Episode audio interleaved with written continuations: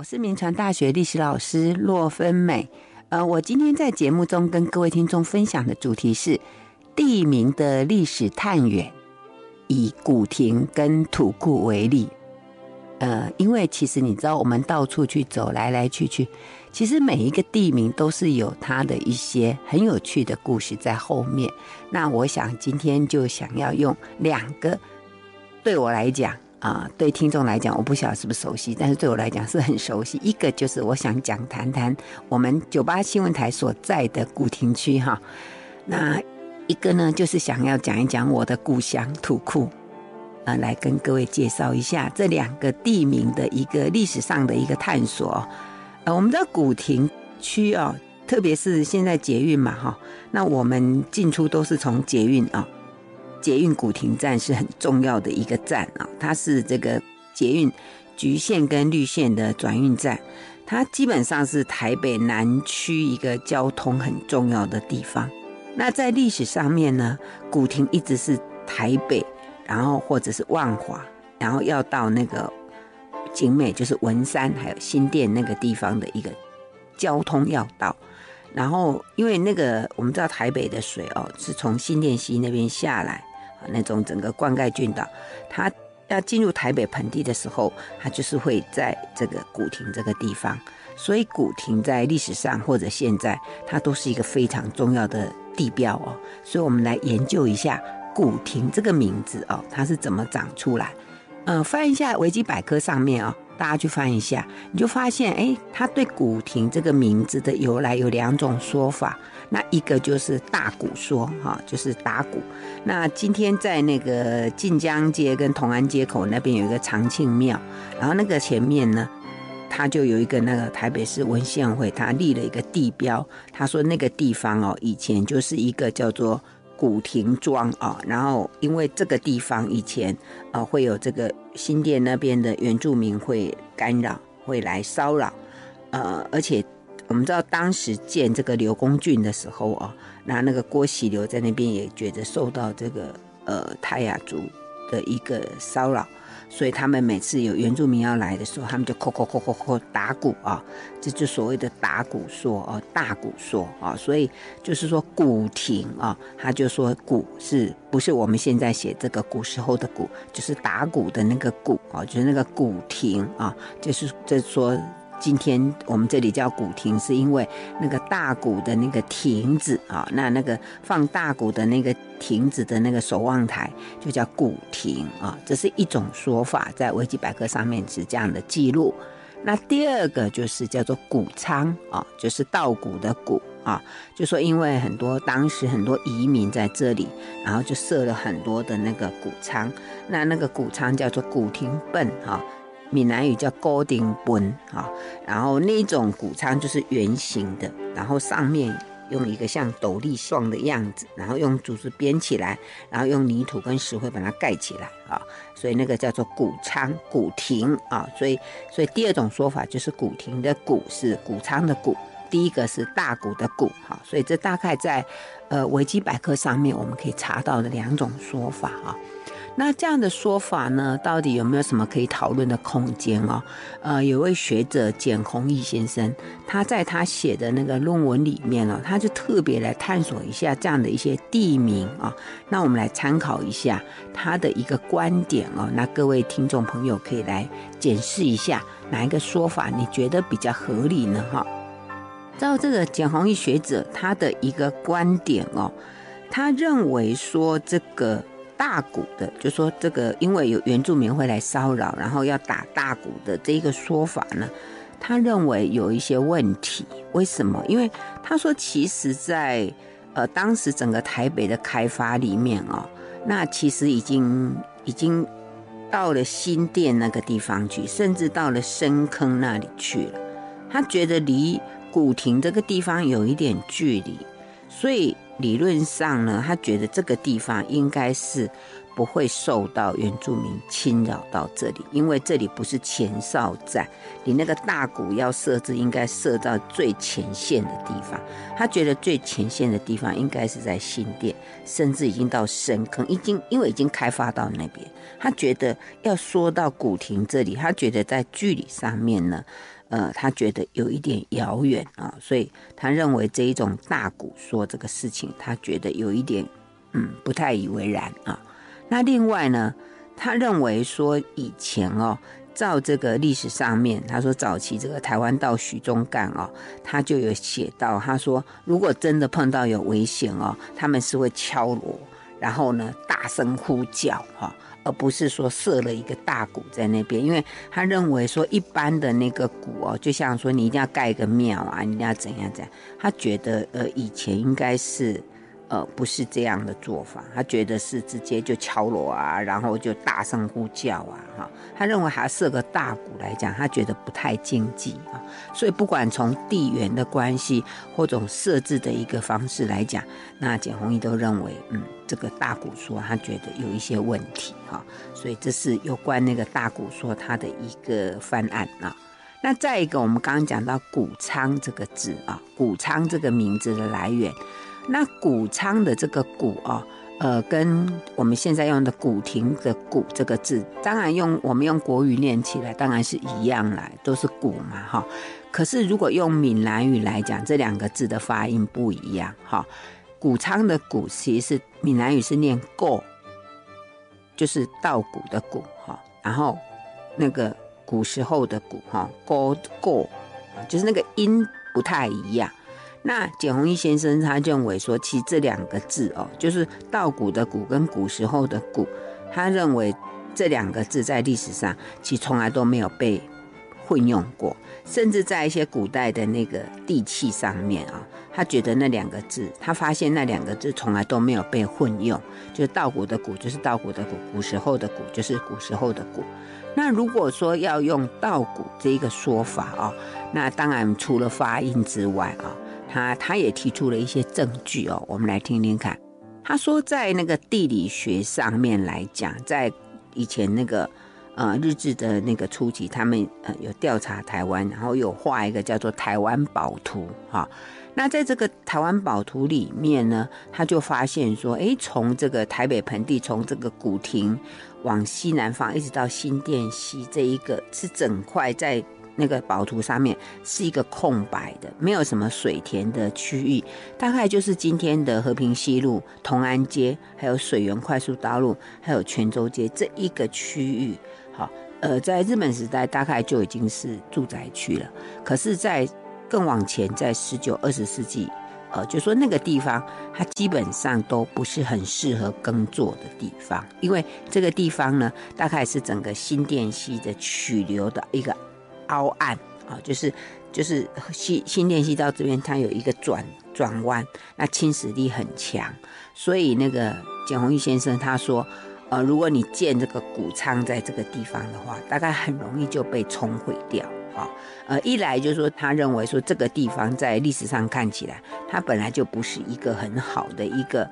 呃耕种的地方。那再者呢，这个地方又刚好是这个新店溪这样转弯的地方，他说。呃，一来你又不是这个好的这个种种稻米的地方，怎么可能会需要有谷仓？再一个呢，即使有谷仓，如果照他的这个呃水流这样的一个方式，他说可能万一呃雨很大，下大雨或者台风，他就可能就被冲垮了。他说对农家来讲，这种风险很大啊，所以他认为就地理位置上面来讲，他认为也不太适合说它是谷仓。那另外再一个呢，他说，如果从谷仓来讲哦，他说应该，因为你叫那个古亭本哦，就是古亭本这种东西，它其实小小的，它没有很大，呃，一般在南部比较多哈。那如果不是很大，你就装不了很多嘛哈。所以他觉得如果有，应该要是很大的仓库，是要很大的仓库。那那种仓库呢，它就应该是呃一个，就是说设在那个住宅旁。很少是单独存在、单独设置的，所以你不能说，呃，这里会曾经有设过那一种单独、单独的谷仓。他认为，如果谷仓是是仓库，然后是跟房子盖在一起，好，而不会是单独出现一个叫做古亭本的东西。所以这也是他对这个我们一般的说法，像现在很容易在网络上搜寻到那个维基百科上的说法，他提出这两个方面的一个说法，哈，呃，就是等于是有一点否定呃维基百科上的说法哦。那如果不是这两个说法，那该是什么呢？啊，我们接下来呢，看看怎么说啊。他提出一个说法哦，他说有没有可能这个古亭这个东西啊，它可能不是谷仓啊，而是什么呢？啊，他提到一个说法，各位听一下，他说叫做渔网，就是捕鱼的网啊，因为捕鱼的网啊，呃，它有一个字叫古。也是叫谷，那个谷怎么写？就是一个上面一二三四的那个四有没有？就是我们说位置的置的那一个上面那个字，然后位置的置下面是直嘛？那它的谷下面是古时候的古，就是上面一个像四一样的字，然后下面是谷，那个那个东西就是渔网的意思。那那个字也曾念成谷，所以简弘毅先生认为说，哎。那个古有可能是那个古哦，有没有可能？来，他怎么说哈？他说，其实这个呃古亭这个地名哦，在台湾的北部还有两个地方也叫古亭，一个是在桃园大园乡啊，桃园大园乡叫现在叫区了哈，现在是桃园市大园区有一个叫许厝港啊的东北方有一个地方就叫古亭。哈，呃，那个字就跟我们台北的这个古亭的字是一样。那另外一个地方哈，是在新北市万里区的龟吼村，就是等于是也有在东南方那个地方一个海岸，那个地方也叫古亭。不过它那个古字是什么？它那个古字不是古时候的古的这个字，它是一个打鼓，像打鼓的的左边，然后右边是一个皮字。一个皮字就是一个呃打鼓的鼓的左边，然后在右边是写一个皮字，这样哈，那个古亭啊，那其实那个字就是打鼓的鼓的那个鼓字啦。那在闽南语里面也叫鼓嘛，哈，它念也叫鼓，所以这两个地方都叫古亭啊。然后跟台北的这个古亭啊，那简先就说，哎，那可以一起来考虑一下，呃，一起来想想看，说，哎，以前人为什么会取名取叫做？呃，叫做古亭这样的一个名字啊。那说到古亭啊，我们刚刚前面讲说，古时候的古这个字跟稻谷的谷，那简弘毅先生认为那两个字不能从来历史上没有被混用。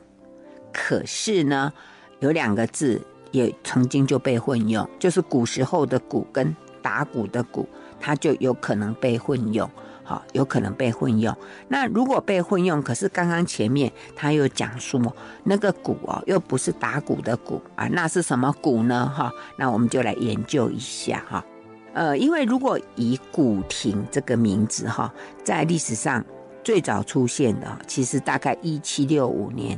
在一个续修台湾府志里面，就有一个古亭庄，就是台北这个地方。好，我们这个地方大概在一七六五年的续修台湾府志里面就有出现了古亭庄。可是大概在同一个时间的另外一本书叫《乾隆台湾语图》里面，啊，它也有出现一个也是古亭村，可是它的古亭村是打鼓的鼓。啊，所以同一个时期有一个地方叫古亭，就是古时候的古；一个地方叫古亭，是打鼓的鼓。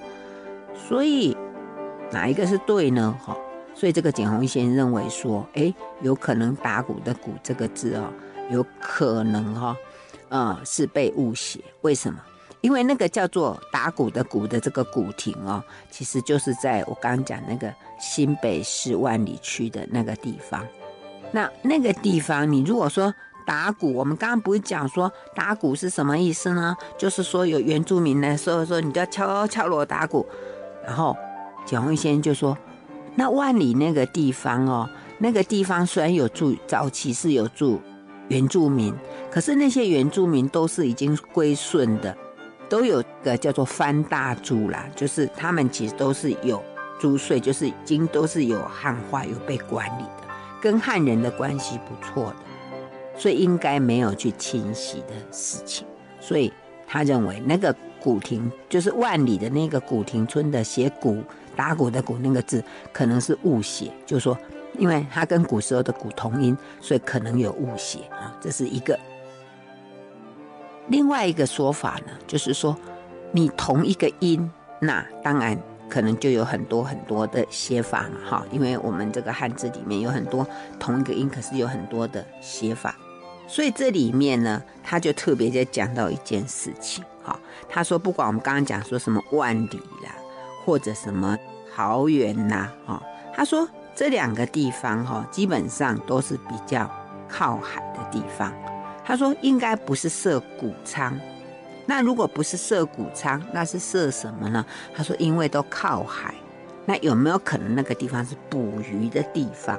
所以他刚刚讲说，那个古亭的那个古，可能是那个上面一个一二三四的四，下面古时候的古，那个字叫古，古就是渔网的意思。他说，哎，如果照地名来看，桃园的那个古亭跟那个万里的那个古亭，因为他们都是靠海边。那可能可以放置渔网。那台北的古亭有没有可能也可以放置渔网呢？其实他说从这个史料上面来看哦，那古亭这一头其实它就在新店溪的那个流域的地方。所以新店溪上游这个地方本来就是一个捕鱼的地方。如果从今天来讲，就是中正桥到福和桥中间的这个新店溪。那这个地方其实就是很靠近我们今天台北的古亭这个地方。那这个地方呢，呃，在历史上的记录里面，从荷兰统治时期，一六五五年开始就有记录说新店溪上游有这个渔场啊。然后到一七六零年的时候，哎，也有人记录说，呃，在这个地方啊有渔疗的记录。好，那甚至呢，到一八六七年，一个英国领事，他也曾经这个坐船，然后在往上走，说，哎，他就说，哎，这附近有人在捕鱼。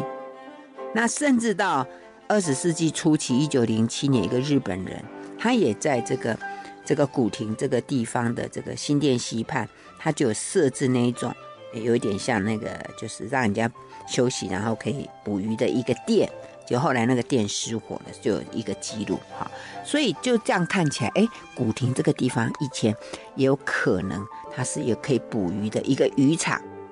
而且你看古亭对岸永和那边不是就有叫往溪哈，那个溪流的溪吗？往溪或者王尾寮这样的地名吗？所以可见这个地方，呃，古代可能这个渔业很发达，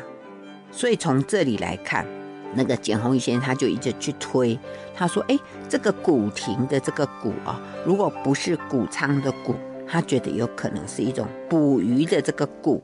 就是这个古亭，就是放置渔网的一个地方。哎，这个说法我想也是蛮有趣的哈，就是哎，可以可以来思考一下。另外，他还提另外一个观点呢，他说古亭这个地名还有可能有一种东西。”啊，就是一个祭坛，那什么意思呢？因为他说“古亭”这两个字，因为我们刚刚都是用它的读法说“高顶”啊，就是一种一种读法呢来推说说，哎，它可能是一个捕鱼的地方。那他说那个“古亭”那两个字啊，也有另外一种读法，就是他那个“亭”字啊，不是念“亭”，可能是念“短”，就是“坛”的意思，就是“坛”。那“坛”这个字哦，在一个读音里面可能有两个字，一个就是木头啊，我们知道这种檀木嘛，那一种就是祭坛。好，那他就去追溯啦，那个简先就去追溯，他说，呃，不管是说，呃，我们在在历史上面去看哦，就是这些地方大概，呃，叫做古亭的地方哦，大概都不太不太有靠什么大森林，啊，都没有什么大森林。啊，不管是万里也好，或者是这个这桃园也好，都不可能有大森林，所以他说不可能有檀木那个地方出来，所以他觉得那个檀檀木的那个檀，呃，就是不不合理啊，他觉得应该不对，他觉得有一种可能就是祭坛的坛。为什么说到祭坛呢？我们刚过那个七月半中元节 啊，很多人在拜拜嘛，哈。那我们知道台湾这个地方就是 常常就是说，因为历史上面这是开垦区嘛，而且台湾早期这个瘴癘之地，很多人在这边就就会有死掉的事情，所以这种孤魂野鬼很多这样。嗯、何何况如果说靠海边啊，靠西边啊，可能会有一些。呃，就是那种那种好兄弟会出来，所以他说这个地方有可能就是以前的一个祭坛，就祭这种中原普渡啊这些地方的的的坛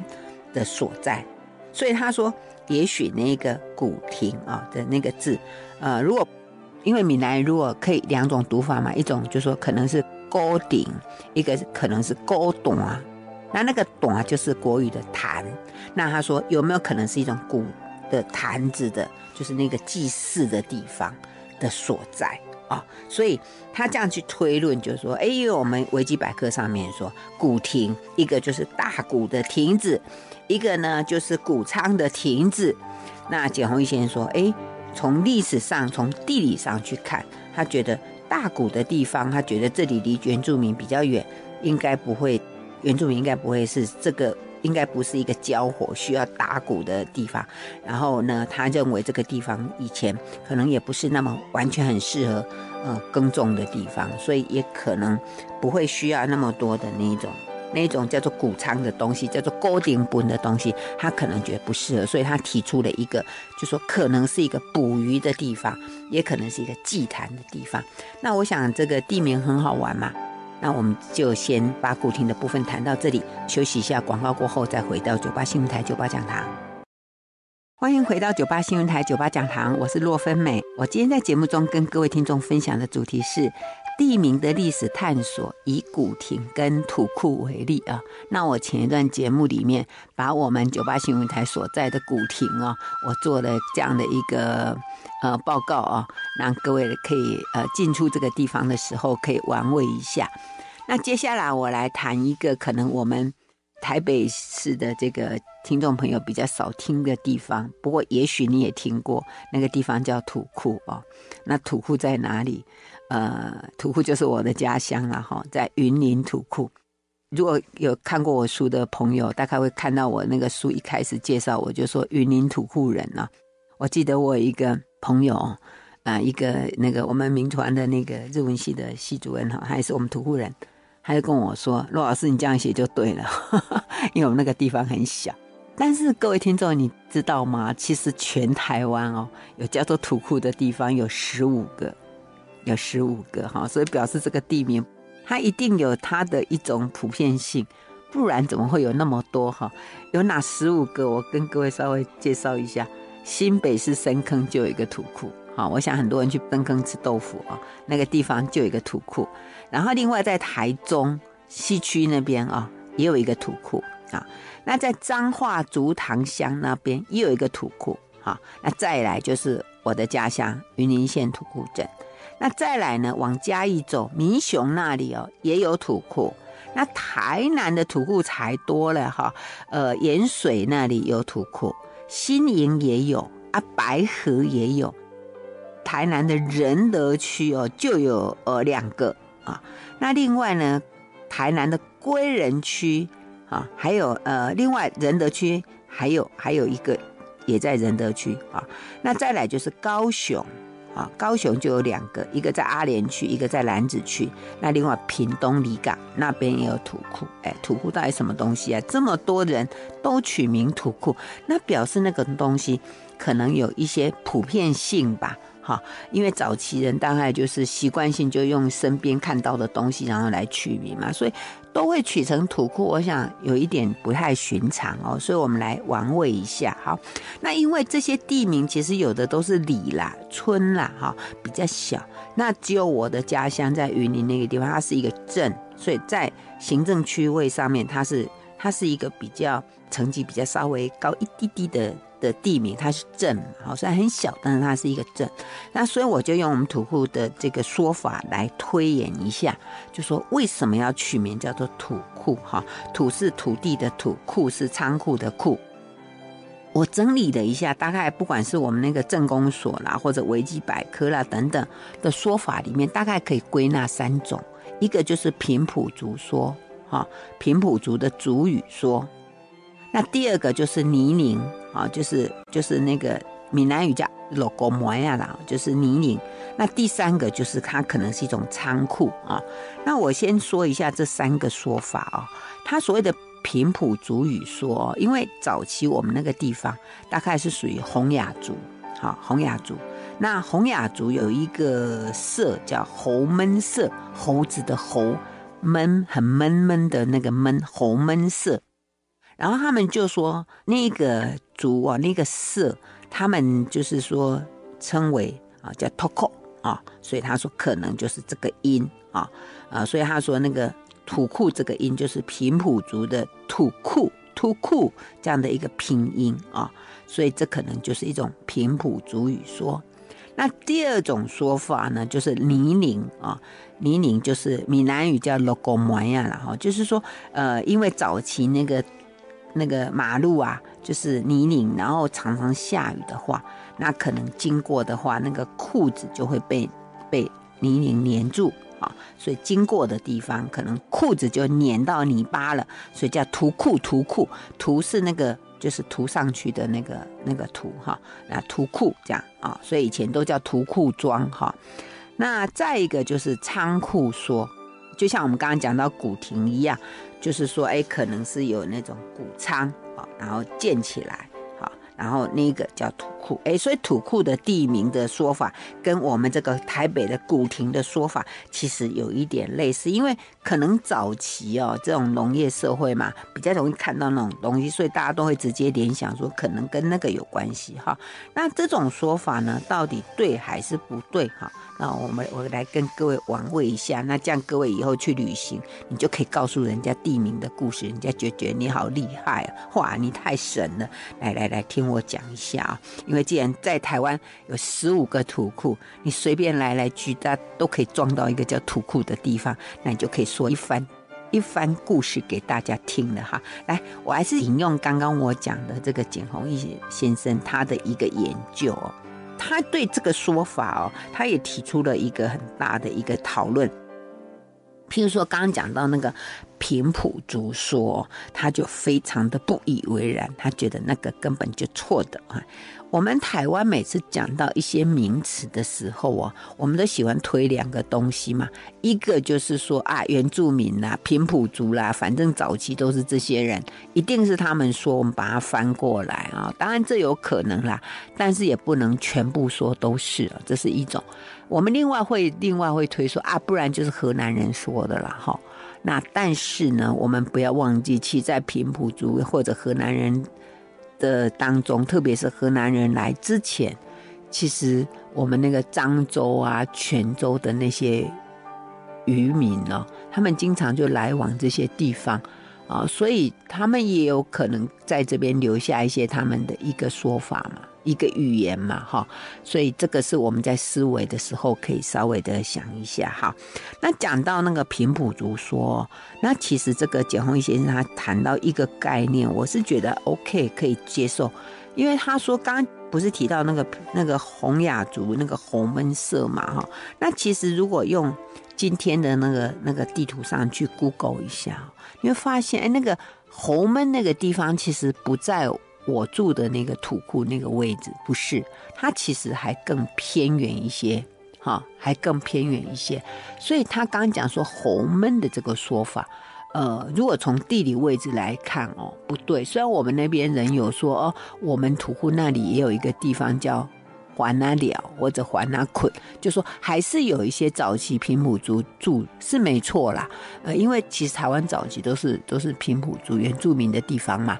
是没有错。但是呢，因为他他刚刚讲说那个土库是就是很指名道姓说是这个洪闷是洪雅族洪闷的一个说法。那如果从地缘关系来讲，然后这个简宏先生他就把他提出一个反驳，他认为应该。不是原住民的语言，就是土库那个音，他觉得不是啊，他这是呃他在地理上的一种说法。另外就是讲到那个泥泞说啊，就是说走路走过去啊，裤子被沾的都是泥巴，所以叫做土库。呃，他认为说，哎，过去的泥土马路都马泥泞啊，哪一条马路好啊？不可能啦，那泥巴一起来那。那每一条路都叫土库了嘛，对不对哈？所以这个是他认为的一个一个，嗯，他也不太同意这样的一个说法。另外呢，他说这个土库的这个这个道路，呃，就是他的所在地并不是呃所谓的什么什么必经之地之类的哈，所以他认为用这个泥泞说，他认为不是那么同意。好哎，那如果那个平埔族的语言不是，那泥巴的说法也不是。那刚刚还有一种说法叫仓库啊，就是我们刚刚在讲古亭被简宏先生推翻掉的那个仓库说，那个仓库有没有就是可能就是土库的一个可能的一个原因啊？所以这个我们就可以啊、呃、来玩味一下了。好，我们先谈到这里，休息一下，马上回来。欢迎回到九八新闻台九八讲堂，我是洛芬美。我今天在节目中跟各位听众分享的主题是地名的历史探索。以古亭和土库为例啊，那古亭是我们九八新闻台所在的地方，所以我在第一段的节目里面跟各位探索过了。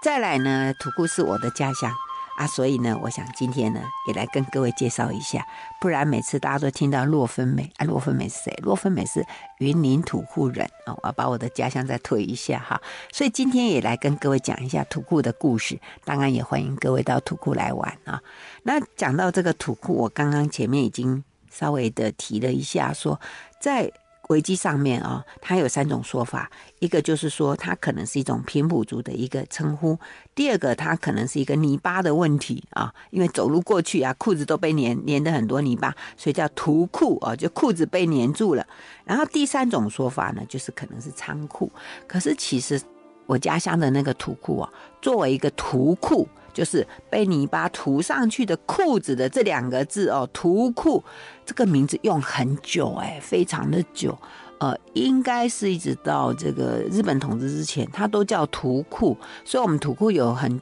重要一个叫顺天宫妈祖庙哦，那他们的那个妈就叫土库妈，就写的就是那个呃，这个这个涂涂上去的那个土，然后裤子的裤，就是写那两个字。所以呢，他被用图库这个事情名字其实用很久啊。那到日本统治的时候，他才把它改成土地的土。所以那土是土吗？到底那个字两是同样的吗？哦，这可能可以呃先确认一下，因为我们这样才能把它再玩味一下哈。在历史上，其实那两个字，因为你知道以前清代的时候，在台湾。其实读书的人没有太多，然后呢，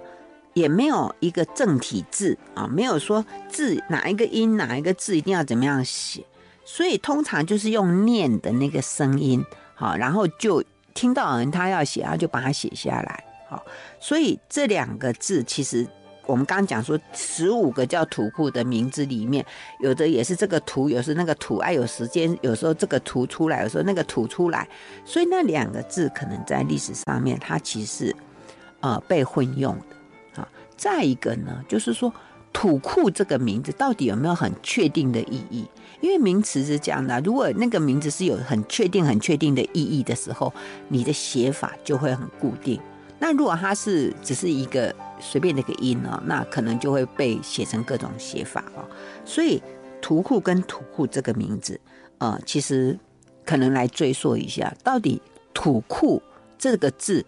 有没有确定的意义啊？所以这个简宏毅先生哦，在他的研究里面，他就发现到说，哎，其实土库，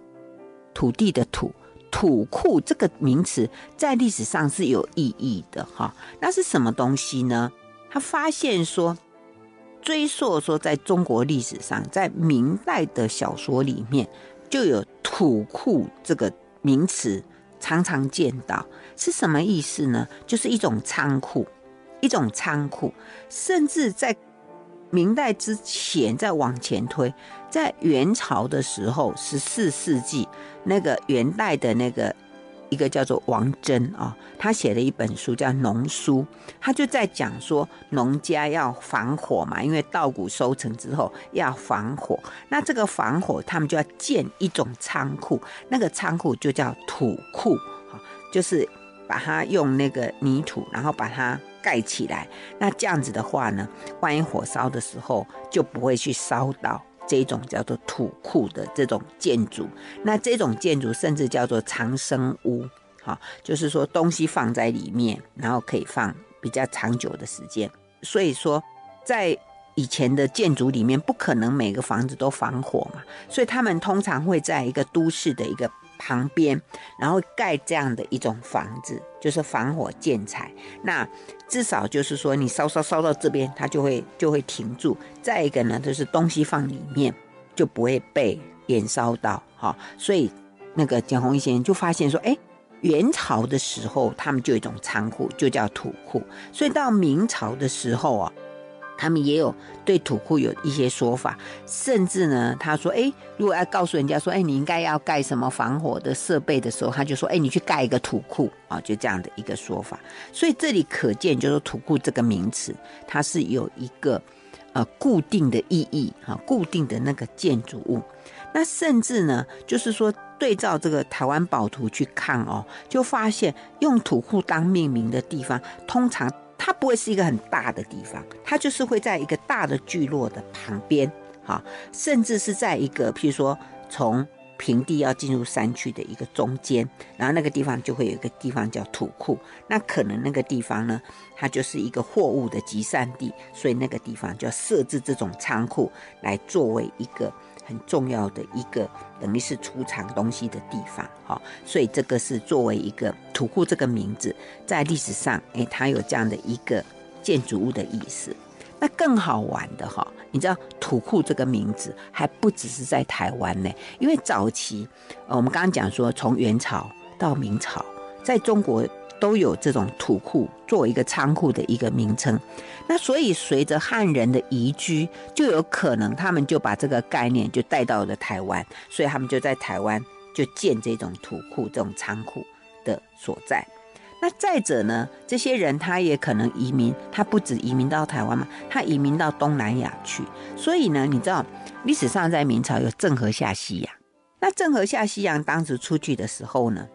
随着他下西洋的有一个人叫龚真，他就写了一个叫做《西洋番国志》，另外一个叫马环，他写的一个《瀛崖胜览》。那上面的一个记录里面，他们都有提到说，他们到爪哇岛，就现在印尼那个地方，他有看到当地的人，他是这样写哦，他说用砖砌一个土库，然后高三四尺，然后把家里东西都收在里面，哎。所以你就发现，他们对“土库”这两个字的意思，就是一个大的仓库。好，另外到了十七世纪，一个漳州人叫张燮，他写了一个叫《东西洋考》，它里面就有写到说，在今天呃雅加达那个地方，他有看到，他就写说看到欧洲人建的土库。当然，欧洲人不会叫它叫土库了，只是我们，只是汉人一看到那个东西，他就在记录里面，他就说：“哦，他建了一个地方叫土库啊。”所以可见，就随着闽南人到的地方去，哎，他们看到什么，他们就觉得哇，那种建筑物就叫做土库。另外更好玩，就是因为那样的一个建筑叫土库，所以土库就变成一个建筑物的一个概念，然后一个通称。所以呢，比如说。汉人看到很多那个欧洲人建的一个建筑物，不只是仓库哦，甚至呢，呃，一个商馆啊、他们也会把那种商馆呃称为叫土库，甚至呢，呃，除了商馆叫土库之外，甚至会把只要是汉人要住的地方，他们就叫土库，像那个日本长崎呀、啊，呃，在那个。啊，十八世纪一七四一年，有一个叫那个台湾道刘良弼啊，他就有重修福建台湾府志里面，他就有提到说，那时候闽南海商啊见到的世界的状况里面，其中有一条就写日本啊，然后他就说，当年的日本呢，很多汉人到那个日本长期去做贸易，可是你知道日本那时候，因为他有实行锁国，所以如果你到日本的话，他当然有限制，不一定让所有的人去。那华人可以去，可是你去的时候，他会给你限制居住，就是不会让你到处跑。那去住的那个地方就叫土库，哈，他就说华人到了日本，到了长崎，那就要先住在土库，然后呢，再从这个土库，然后再到其他地方去。可是那一个日本的长崎的土库不一定会防火哦，它不一定是谷仓哦，但是它是给人住，所以土库这个名字在当时，哎，又变成了一种呃，就是居住的或者一个会馆，甚至可能可能变成同乡会吧，哈，就这样的意思啊。更好玩的哈，如果各位去 Google 一下，就发现原来叫土库的地方哈，不止在日本，不止在东南亚，呃，甚至呃，当然是就是说还有很多地方，可是很好玩哦。各位去 Google 一下，我上去 Google 之后发现，马来西亚槟城有一个地方就叫土库街。好，因为我我上去查说，发现说，哎，他怎么写攻占土库街？我说那是什么地方啊？我家吗？后来一查，不是，是在马来西亚槟城哦，呃，土库。所以我说，哎，蛮好玩的。也许呢，我们可以去世界旅行的时候，然后就寻找，呃，跟自己家乡同样名字的地方，然后跟他办一个联谊。OK 啊，所以回头来，我再做一个结论，就说，那我的家乡的土库，那到底该是什么意思呢？哈，虽然历史上其实很好玩，就是说，因为因为那种。建筑物那种土库那个名字，在早期十八世纪，它有意义。那种仓库就叫土库。可是久了以后，那种东西也不见了，大家也不知道。那土库大家就不会觉得，不会称某一种建筑叫土库嘛，就不会。所以我我想，我的我们土库的历史里面少了一个东西，可能我要去补充它吧。就说它一定在某一些时候，它是作为一种仓库，是在一个。聚落的旁边，那久而久之呢，那一个代名词就变了主词，它就变了土库的名字，应该是这样吧。好，今天的故事就谈到这里，酒吧讲堂再见喽。